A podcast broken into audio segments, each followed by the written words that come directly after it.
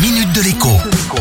Bonjour à tous. Demain débutent donc les soldes d'été pour quatre longues semaines. Des soldes sur lesquels nombre de commerçants misent énormément pour reconstituer un peu leur trésorerie et écouler des stocks inégalés d'invendus à cause des confinements à répétition.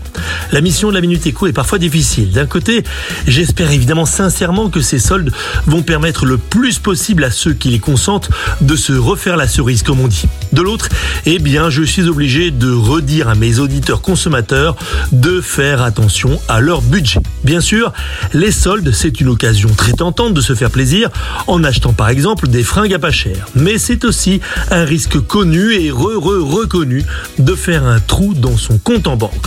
On achète pour se faire plaisir des choses dont on n'a pas vraiment besoin et qui vont nous mettre dans la panade. Mon conseil du jour est donc le suivant. Quand on décide d'aller faire les soldes, on se fixe un budget maximum à ne pas dépasser. Un budget qui ne mettra pas en péril le budget familial. Si on a mis les sous de côté pour faire les soldes, eh bien, c'est cet argent et pas un autre qui va servir. Et pour éviter de faire une folie qui se transformera derrière en bêtise, le moyen le plus simple est de ne pas emporter sa carte bancaire avec soi, ni non plus son chéquier. On tire de l'argent au distributeur et seul cet argent pourra donc être dépensé. L'idée n'est pas nouvelle et son efficacité est avérée. Plus d'un acheteur hésite à deux fois au moment de sortir des billets de banque de sa poche quand il est devant les caisses, hésitation qui n'existe pas évidemment avec la carte bancaire ou le chéquier.